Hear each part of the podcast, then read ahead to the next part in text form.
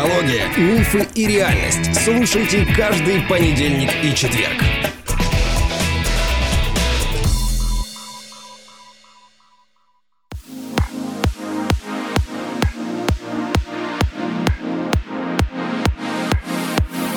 Привет, привет, привет! С вами снова я, Вика Капецкая, и со мной моя мама Александра Капецкая. Здравствуй, дочка. Привет, дорогие слушатели. Сегодня у нас особый выпуск. Я вспомнила, а, что мы обсуждали токсичную маскулинность и токсичную женственность, и вдруг я поняла, что мы не обсудили то, что тесно связано между ними. Это токсичные отношения, то есть романтические отношения между да, мужчинами и женщинами. И Или я... не очень романтические. Не скажем. Я думаю, что нужно сказать, эта проблема довольно частая у клиентов, которые к тебе приходят. Насколько я помню, на тренинге, который у тебя скоро будет, этот вопрос хорошо решается. Да, и чаще всего именно за решением этой проблемы приходят на наш тренинг. Можно сказать, что он уже легендарный.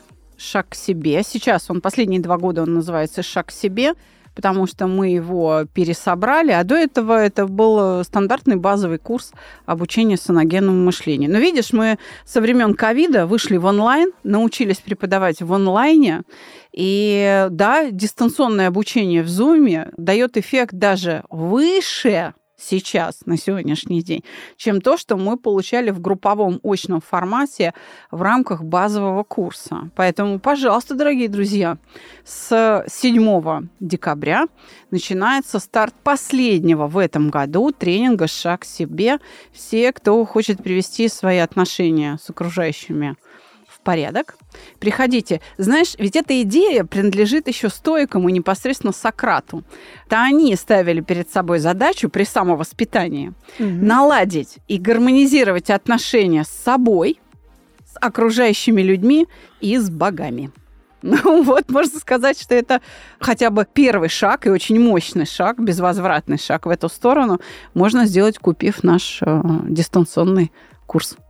Думаю, теперь можно раскрыть эту тему. Давай. Так эм, что же такое на самом деле токсичные отношения? Будем с тобой это разбирать. Я думаю, нужно начать с того, почему же это актуально, да, почему мы с тобой решили поговорить именно об этом.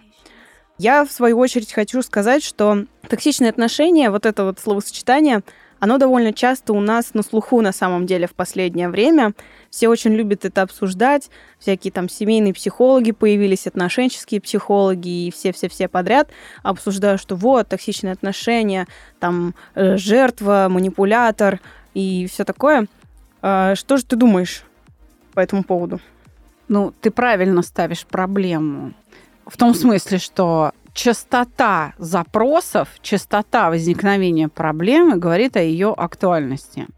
И на этой поляне топчутся все, кому не лень, и очень много шарлатанов. Очень много. То есть все, кому не лень, дают советы, э, искренне полагая, что если у них есть опыт таких отношений, то они уже специалисты в вопросе. Это все равно, что больной диабетом будет считать, что он врач-эндокринолог просто потому, что он болеет уже лет 15. Увы и нет, дорогие друзья, это не так. Но проблема актуальна именно своей частотой.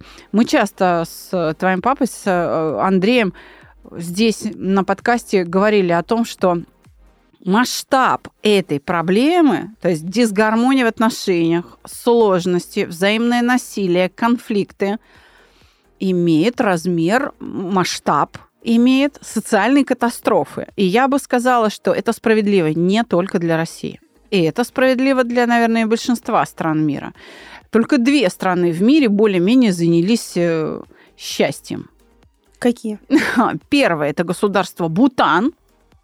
Казалось бы, да? Да, что это король... вообще такое? Совершенно верно. Король Бутана в свое время сказал, что, слушайте, мы как-то не тем измеряем благосостояние страны. Не ВВП, не валовым, значит, продуктом надо измерять как-то счастья маловато. Давайте попробуем количеством счастья измерить, так сказать, э, состояние страны.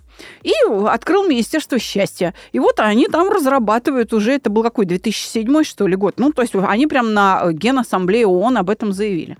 Через некоторое время, по-моему, в 2012 году Объединенные Арабские Эмираты подхватили, у них тоже есть Министерство счастья, они тоже меряют состояние страны не национальным продуктом, не денежно-товарным эквивалентом, а уровнем счастья населения. Разрабатывают эту теорию.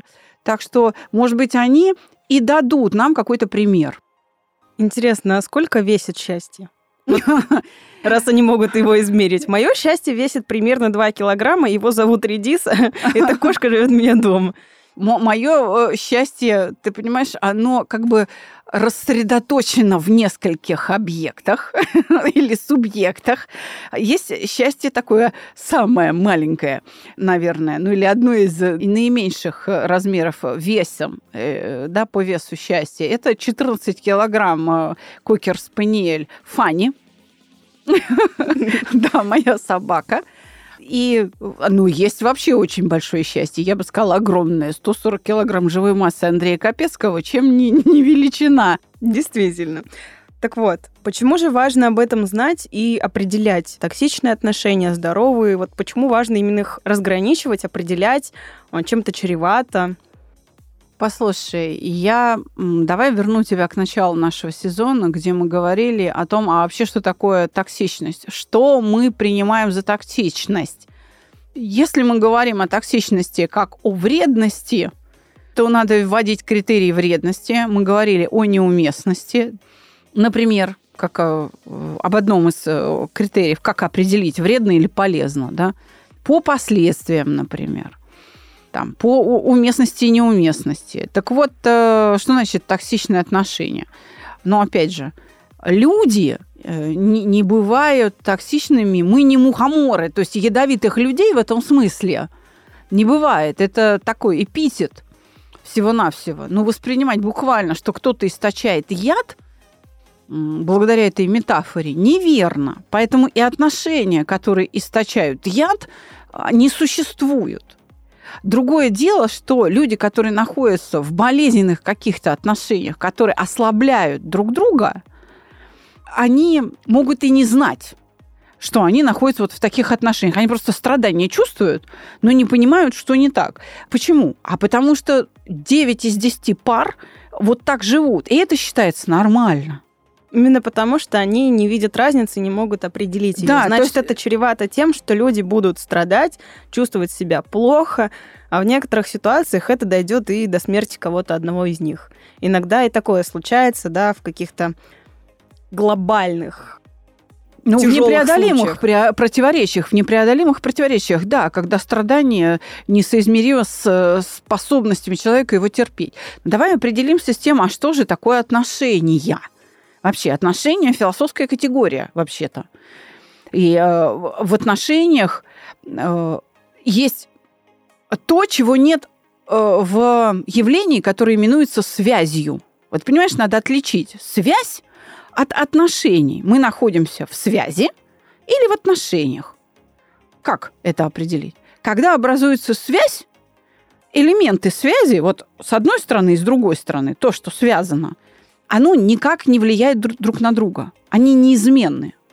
Вот если мы образовали связь, то мы никак не влияем друг на друга, мы остаемся точно такими же. А вот если мы влияем друг на друга, и ты меняешь меня, а я меняю тебя, значит, мы находимся в отношениях. Для тех, кто не совсем понял метафору, скажу, что имеет мама в виду и как отличить связь от отношений. Связь — это как катод и анод целом они могут быть связаны между собой там какой-то проволокой или какой-то полоской сплава, которая проводит электричество, а отношение это и есть электричество, то есть пока его нету, в целом связь есть между катодом да, и анодом, но между ними ничего не происходит. А когда электричество начинает идти, между ними происходят какие-то вот отношения. Вот в чем разница. Но разница будет даже еще глубже. Дачунь. Разница будет в том, что как только потечет электрический ток, то катод и анод беспрерывно будут становиться другими оставаясь при этом катодом и анодом. То есть я хочу сказать, что вот если ты меня делаешь счастливее, а я тебя счастливее, да, значит, между нами есть отношения. Мы установили отношения, что каждое касание с тобой делает меня еще счастливее. То есть внутри меня есть перемены. Это признак здоровых отношений. Да, это, это то, что нас усиливает. Например, я становлюсь смелее, я становлюсь ответственнее, я становлюсь опрятнее, я становлюсь аккуратнее, умнее, опытнее и так далее, и так далее. Я из простой женщины, благодаря твоему рождению, стала матерью. У нас с тобой отношения. Понимаешь? Mm-hmm. Это да. Ну, можем сказать, что вот это, наверное, там правильное отношение, да? А вот если мы с тобой ослабляем друг друга каждый раз при соприкосновении со мной, ты становишься слабее, несчастнее, ты начинаешь там больше болеть, хуже учиться, терять друзей, перестаешь мыться, чистить зубы, понимаешь, да, вот mm-hmm. о чем я говорю, то тогда отношения есть, но характер этих отношений такой, ну, мягко говоря, нездоровый. И вот такие отношения принято называть сейчас токсичными. А вообще-то раньше-то мы их просто называли здоровые или нездоровые отношения. Вот придумали токсичность, еще больше запутали друг друга. Зачем? Это избыточно. Я считаю, что этот термин не стоит применять. Хорошо. Я почитала в интернете, обыскала там много чего. Из полезного нашла признаки. Были те, которые я откинула, потому что подумала, что это, ну, уже перебор. А, но признаки есть такие. Один из первых, один из главных. Ваш партнер всегда считает, что с вами что-то не так. Но это когда он критикует и говорит, а что ты так одеваешься? Фу, что ты смотришь? Фу, что ты слушаешь? Ну, там, в плане там музыки или каких-то сериалов, или фу, ты что там, скарбукингом занимаешься, какой-то ерундой занимаешься? Это демонстрация хронического неудовлетворения своим партнером. Хроническое неудовлетворение. Вот что демонстрируется таким способом еще. Вас лишают самоуважения, здесь написано, но мне кажется, что это относится к первому. То есть очень много людей путают понятия. Там, мне не нравится платье, подстриги волосы, когда они постоянно в партнере пытаются что-то исправить. Э, там, перекрасься или там, э, сними э, это белье, надень другое. Э, у тебя купить куртку теплее или наоборот. А что ты так э, закрыто оделась? Я хочу то, чтобы ты откровеннее одевалась. Но это если мужчина. Иногда женщины точно так же себя ведут. Фу, что у тебя за стрижка, иди подстригись. Или фу, зачем тебе очки, иди и лучше линзы надень. Среди женщин точно такое же бывает очень часто, правда ведь? И я бы даже сказала, что женщины здесь еще более изощренную позицию занимают, потому что они пытаются поменять вкусовые предпочтения предпочтение к литературе, привычки, понимаешь, черты характера, способ мышления. То есть женщины очень глубоко пытаются залезть под кожу. Ты не то думаешь, не так думаешь, не о том думаешь, как повернулся, все не в ту сторону. А еще правильное питание пытаются. Вот я и говорю, вкусовые предпочтения, пищевые привычки, да. Действительно, ты это не ешь, ты должен есть вот это. Ты должен вот это не просто есть, а еще и полюбить. Есть еще один признак ваш партнер постоянно раздражен. То есть вы, когда с ним находитесь рядом, он постоянно чем-то недоволен, постоянно бурчит, а, ругается на все подряд. Не только на вас, но на любые какие-то даже события или там вот какие все плохие, и все время какой-то раздражительный ходит, недовольный.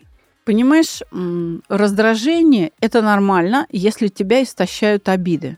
Если ты не справляешься с переживанием обиды, то рано или поздно, кстати, любое переживание, любое, не только обиды, и вина, и страхи, и отвращение, и зависть превращается в гнев. Любое неприятное переживание конвертится в гнев, если ты не нашел способ его остановить. Так вот, когда ты первые два признака перечислила, ты перечислила хронический невроз обиды. Невроз обид, конечно, он перерастет в раздражение. Поэтому даже третий пункт – это опять про первый. Это опять про одно и то же – да, действительно, с человеком обидчивым очень тяжело. Ему очень сложно угодить. С ним очень сложно жить. Эм, есть еще один пункт интересный. Вас намеренно избегают. То есть говорят, конечно, я тебя люблю, но делают все, чтобы быть с вами пореже. И вот избегают каких-то прикосновений или как-то уходят от темы постоянно, от какой-то, не очень хотят обсуждать именно какие-то ваши переживания вот в этом плане прийти домой попозже, ответить на смс потом. Или вообще не ответить. Да, ну и так далее. Конечно, да, это тоже проявление, это уже защита бегством. Если раздражение – это защита от неудовлетворенности при помощи нападения, то отчужденность – это защита бегством. Когда я пытаюсь, ну, мне тебя жалко, я не могу на тебя злиться, к примеру, я не так воспитана, или у меня еще есть силы, и я могу раздражение свое ну, сдерживать, угу. то тогда я пытаюсь от тебя избавиться. э, сбежать, э, отойти, заняться чем-то.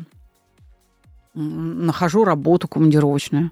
Вахтовый метод, чтобы на три месяца в какой-нибудь там Ямал, понимаешь? И оттуда тебе шлю э, смайлики, поцелуйчики.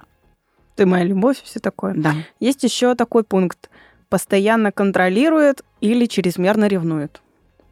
Но здесь уже человек неуверенный в себе – у него может быть какой-то стыд. Вот он считает себя неполноценным, и из-за этого он гиперконтролирует партнера, чтобы, не дай бог, он на кого-то другого посмотрел, иначе он его потеряет. Здесь страхи какие-то, да? Да, совершенно верно. Если вы стыдливы, то, да, вступая в отношения, у вас будут возникать страхи. А вслед за страхами, если еще к этому прибавляется ваша обидчивость, ранимость, то совершенно естественно, этот коктейль сольется в единое чувство ревности, ну и вы будете донимать, как говорят мужчины, делать мозги на своему партнеру. Причем это же не гендерная проблема, то есть это справедливо и для мужчин, и для женщин в одинаковой степени. Конечно, такие отношения отравляют жизнь. Всем. Понимаешь, мучается и один, и другой. Один да, мучается правда. от ревности, а другой от нее же. Вот так. А, есть еще такой пункт «Вы забыли о себе». Здесь написано, если вы игнорируете свое время, вам приходится все бросать и отказываться от личных планов в угоду вашему партнеру, говорит о том, что вы не в здоровых отношениях.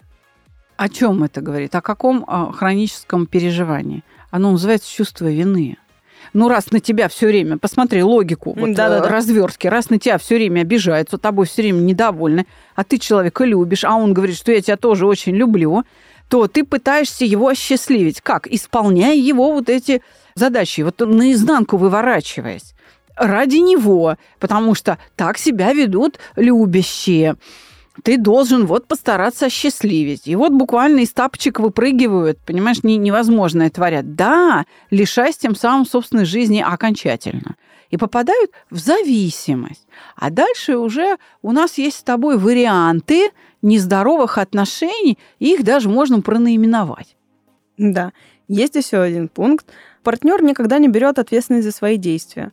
Например, если у вас общий бюджет, ну это я уже подытоживаю, да, то он такой, общий бюджет э, наш, но распоряжаться им могу я. Вот, например, он мог э, не предупредить вас и взять какую-нибудь дорогую вещь и сказать, что это нам надо, хотя это было надо ему, и не несет ответственности, что вообще-то там, например, еще какой-то кредит, еще что-то, и по сути работать придется вам еще больше за его действия. Он не несет ответственности за это. Это уже про власть. Это уже про желание власти. Это уже про то, кто в доме хозяин. Да, совершенно верно. Что это за источник, кстати? Где ты это нашла? Журнал какой-то? Нет, это сайт Инфониак называется. Угу. Хорошо. Ну, в общем, смотри, вот всякий глянец, глянцевые журналы, как правило, об этом говорят вот примерно в той же самой последовательности. Очень жаль, что вот этому последнему пункту уделяется мало внимания, а ведь он на самом деле сильнее влияет на такие отношения, чем все остальное, потому что все остальное производное от этого последнего пункта. Смотри, в нездоровых отношениях нет любви, но есть власть. Должно быть, по-моему. Да, там нет никакой свободы. Здесь написано, что этот пункт известен как газлайтинг. Давай для людей объясним, что это такое. Газлайтинг – это термин, который пошел от э, одноименного фильма. Это э, фильм голливудский, где муж, э, собственно, бесчеловечное такое психическое насилие осуществлял над женой он э, включал эту синюю лампу, и каждый раз, э, когда она видела, он убеждал ее, что ей показалось. Понимаешь, то есть да. Э, она благодаря его действиям, его реакции на нее не могла понять, синяя лампа или она белая, то есть какого она цвета. И в конце концов он убедил ее, что вот она, это она сумасшедшая, что она вот, ну, не отлет, и нее что-то в голове там показалось. Она сдалась на милость, так сказать, победителя. Это такой изощренный способ а, психического насилия. Так вот, я о чем говорю, что нездоровые отношения в действительности-то они базируются на власти, а не на любви. Понимаешь? То есть, когда я хочу, чтобы все было по-моему, я хочу владеть не только твоим телом, я хочу владеть твоими привычками, твоими предпочтениями, твоими мыслями, твоими чувствами, Всем арсеналом твоего поведения и твоим внутренним миром, и твоим состоянием оно должно зависеть от меня. И вот это уже превращается в то, что мы сейчас называем абьюзом. Я как раз хотела к этому подвести. Получается, токсичные отношения равно абьюз. Да, потому что это, смотри, насилие. В Соединенных Штатах, где об абьюзе, наверное, первыми заговорили, этот термин ограничивается исключительно лишь сексуальным насилием, то есть принуждением к сексу. А мы, народ русский, значит, на это смотрим гораздо шире. Да, мы говорим да. про какие-то моральные принципы. Про больше. любое насилие, именуя его абьюзом. Любое насилие в семье мы называем абьюзом. Но ну знаешь, что самое странное? Многие люди, они не замечают за собой, что они проявляют к своему партнеру вот это отношение. Они не понимают, что они являются абьюзером. Именно. Именно. И когда в сети мы встречаем большое количество публикаций о том, что психологи отказывают в работе э, с абьюзерами, потому что, ну, во-первых, сами их боятся, а во-вторых, значит, маскируется этот страх тем, что э, у нас э, с ними разные ценности, я не могу, значит, в правильное отношение терапевт-клиент вступить, потому что у нас разные ценности. Да мне кажется, это просто какие-то очень обиженные люди, которые сами попали под какое-то действие абьюзеров, и теперь они такие, они все козлы, не буду я, короче, ему помогать, потому что он козел. То есть у них априори идет какая-то моральная оценка. Да, но это говорит не о том, что человек пострадал от абьюза, а это говорит о его профнепригодности такого специалиста. Потому что в действительности с абьюзерами он как работал, так и работает. Он просто знать не знает о том, что он с ними работал. Он просто даже не в курсе. Просто когда один кто-то пришел, и говорит, я издеваюсь над своей женой. О, ты абьюзер. Значит, то есть он его смог идентифицировать благодаря чистосердечному признанию клиента. Угу. А на самом-то деле он их как консультировал, этих абьюзеров, так и консультирует. Он просто даже не знает об этом. Почему? Потому что абьюзерами, то есть насильниками, они себя не считают. Ведь они себя тоже считают жертвами. Ведь смотри, что такое насилие, что такое абьюз в нашем российском понимании. Это вообще-то говоря защитное поведение. Вот спроси любого такого, кто издевается над своей второй половиной, выяснится-то, что он себя отстаивает. Он не стремится ее уничтожить. Он даже удивляется, что она ревет. Или чем он недоволен, что он страдает. Вот да, мне плохо, себя. да, это я себя защищаю считают себя жертвами, это правда. И получается, так кто же прав, кто виноват? А этого не должно быть вообще для терапевта. То есть для психолога не должно этой категории существовать. Мы не этим занимаемся. Мы занимаемся тем, чтобы прекратить насилие. Неважно, кто прав, кто виноват. Надо это насилие прекратить мы, мы стоим на линии огня, понимаешь, обеспечиваем вот эту вот демаркационную линию, отводим на безопасное расстояние воюющие стороны, и наша задача успокоить их. Да, ты права. Наш курс, вообще само саногенное мышление, как идея, управления собой и другими через ненасилие, вот как раз снимает эту проблему. Почему люди защищаются друг от друга? Почему они используют принуждение взаимное? И тем самым создавая токсичные отношения, вот эти вот болезненные, да, болезненность откуда возникает? Из-за причинения вреда, из-за того, что насилуют мучают друг друга, понимаешь, используют власть через силу, даже не понимая, что они жестокие по отношению друг к другу, то есть создавая друг другу неприятные переживания. Так вот, собственно, это противоречие за счет самой концепции саногенного мышления и снимается.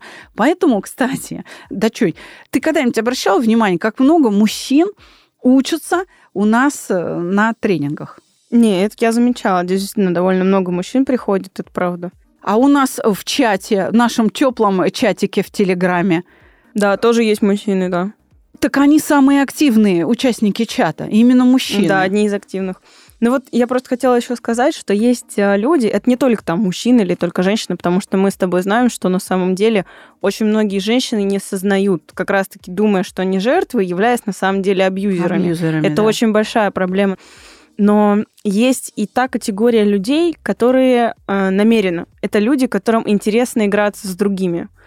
Они все это понимают, что они являются абьюзером, и им это нравится. Это люди, которые наслаждаются тем, что они ломают людей, привязывают их к себе. И вот когда они привязывают их окончательно, им становится неинтересно, и они удовлетворяются тем, что еще и выбрасывают их, смотря на эти их страдания, и ищут себе новую какую-то жертву.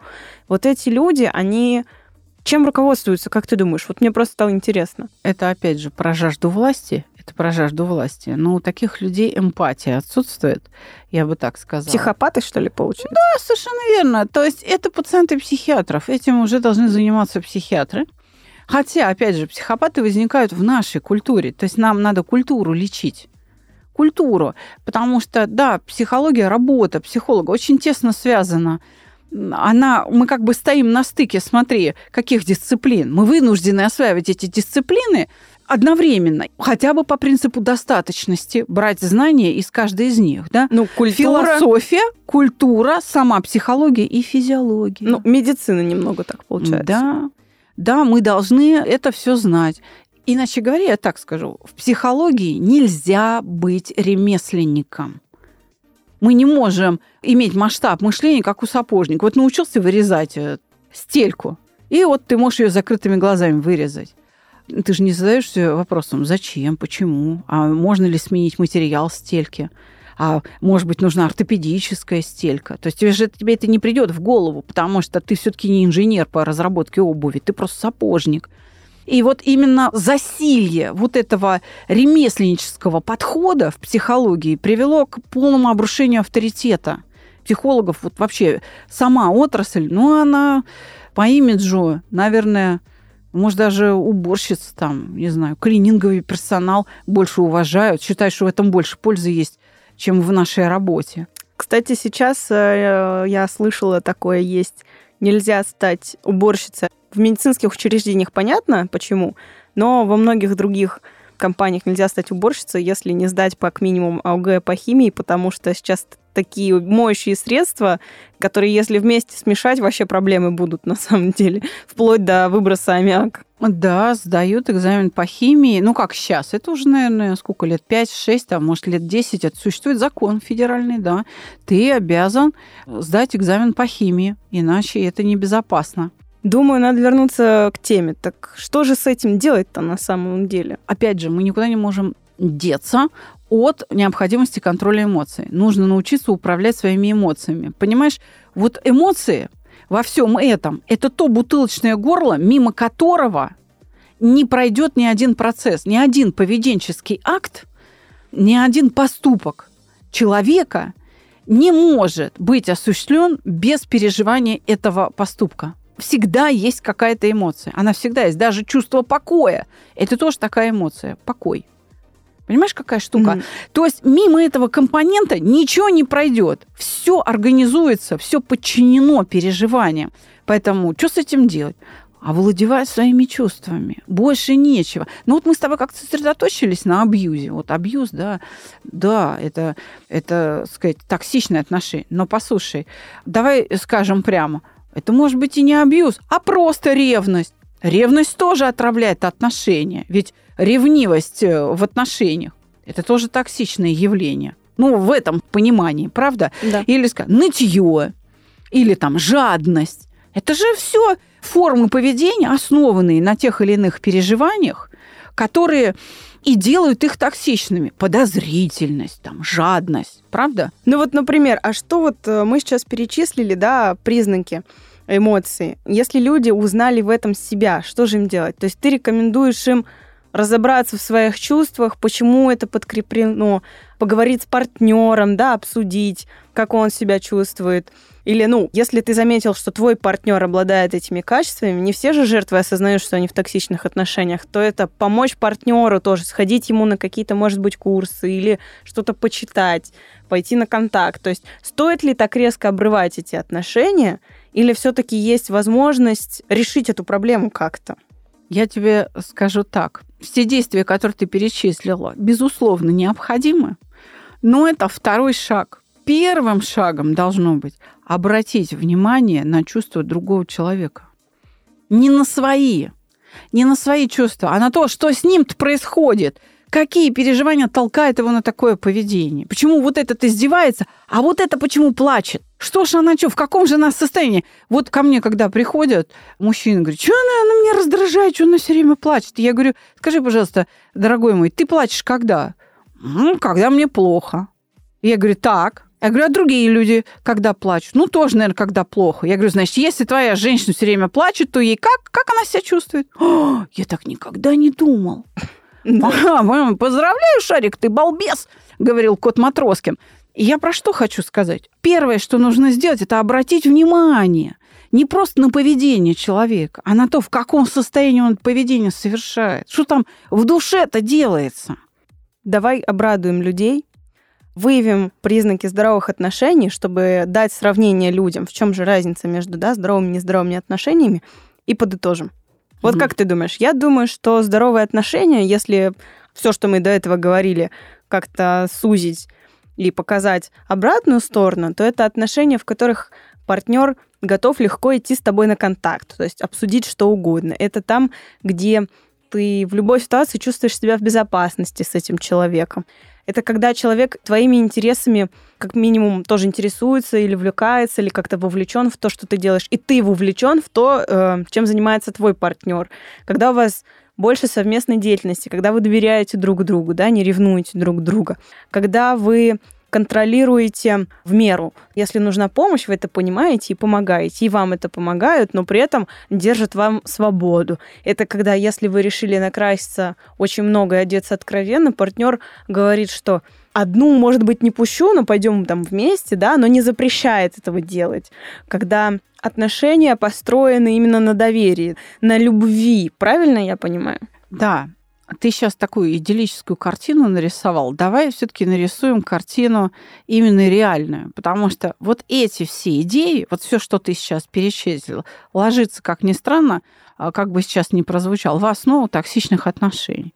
Вот давай сейчас по пунктам, то, что я успела запомнить. Значит, здоровые отношения – это когда я могу тебе запретить, а ты готова согласиться когда мне не надо тебя насиловать, когда наше доверие заключается в том, что нет, ты такая раскрашенная, не пойдешь, смени макияж. И для тебя это не проблема, ты не считаешь, что это токсично. Ты доверяешь моему мнению, да, я что-то плохо, плохо выгляжу. Я говорю, да. И ты говоришь, ну ладно, а как мне надо? А какой макияж мне лучше сделать? Что-то я переборщила. Вот это доверие. Когда ты себя чувствуешь в безопасности, ну, пожалуй, но это не значит, что ты не можешь почувствовать опасность. Да, знаешь, если вот между нами с тобой возникает ссора, и ты меня где-то довела до белого коленя, ты должна почувствовать опасность. Иначе ты не поймешь, что ты делаешь-то со мной. Так понимаешь? здоровые отношения, мне кажется, это когда ты не доводишь человека до белого коленя. Так вот я тебе хочу сказать, что здоровые отношения это не тогда, когда ты не доводишь, а когда ты знаешь, что с этим делать, когда ты можешь через это пройти и это преодолеть. Потому что, давай вспомним, мы с тобой буквально недавно обсуждали токсичный позитив, где центральная идея токсичного позитива выглядит так. Я за все хорошее и против всего плохого. Да, но тогда давай определять, а что такое хорошо и что такое плохо. А вот здесь как раз и самая большая проблема. Как говорится, что русскому хорошо, немцу смерть. Понимаешь, и опять мы вступаем в конфликт, что такое хорошо, что такое плохо. Понятия-то определяются в разных культурах по-разному. Так вот, я хочу сказать, что здоровые отношения, они не исключают неприятных ощущений, они не исключают болезненных состояний эмоций, они исключают беспомощность перед ними. Когда мы с тобой связаны, если тебе плохо, то и мне плохо. А вот в токсичных отношениях, если тебе плохо, то мне хорошо. Понимаешь как? Вот, вот что такое токсичность. Давай вернемся к началу сегодняшнего выпуска, раз уж мы решили подытоживать. А мы буквально там, на, на первых там, нескольких, наверное, десяти минутах мы с тобой обсуждали, что такое отношение. Это связь, которая меняет нас с тобой. Я тебя, а ты меня. Мы все время влияем друг на друга, и мы не остаемся неизменны. Мы становимся другими. Так вот, если эта связь, эти отношения усиливают нас – приобретаем мы новые, более сильные качества, наша живучесть повышается, то это здоровые отношения. А если понижается, то больные.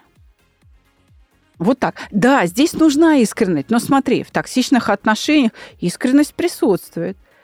один из партнеров может с наслаждением искренне рассказывать о своих изменах. А цель-то этих высказываний какая? Он искренен, да, он искренен. Но цель этих высказываний совсем не сохранить тебя, понимаешь, а именно помучить. Вот я про что говорю. Здоровые отношения – это не те, в которых нет неприятных переживаний. Это те, в которых результат неприятных переживаний полезен только для одного. Вот это токсичное отношение. Ну, что ж, э, дорогие друзья, я готов пригласить вас еще раз к нам на последний в этом году тренинг «Шаг себе». Он идет онлайн. Вы с любой точки мира можете к нам попасть. Конечно, если большая разница во времени с Москвой, будет, наверное, не очень удобно. Но, тем не менее, у нас э, люди умудряются и из Мексики находить время по ночам учиться, когда у нас э, вечер, а там глубокая ночь или там раннее утро.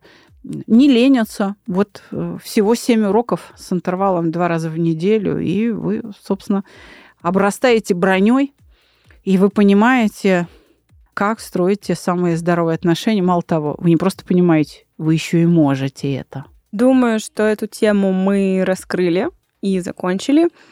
В следующий раз мы поговорим о другом характере отношений. Давай, какие, что ты хочешь обсудить? Родители и ребенок, отцы и дети.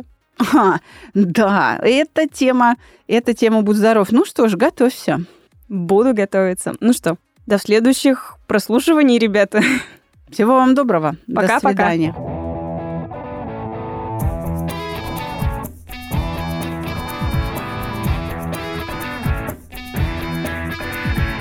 Психология, мифы и реальность. Слушайте каждый понедельник и четверг.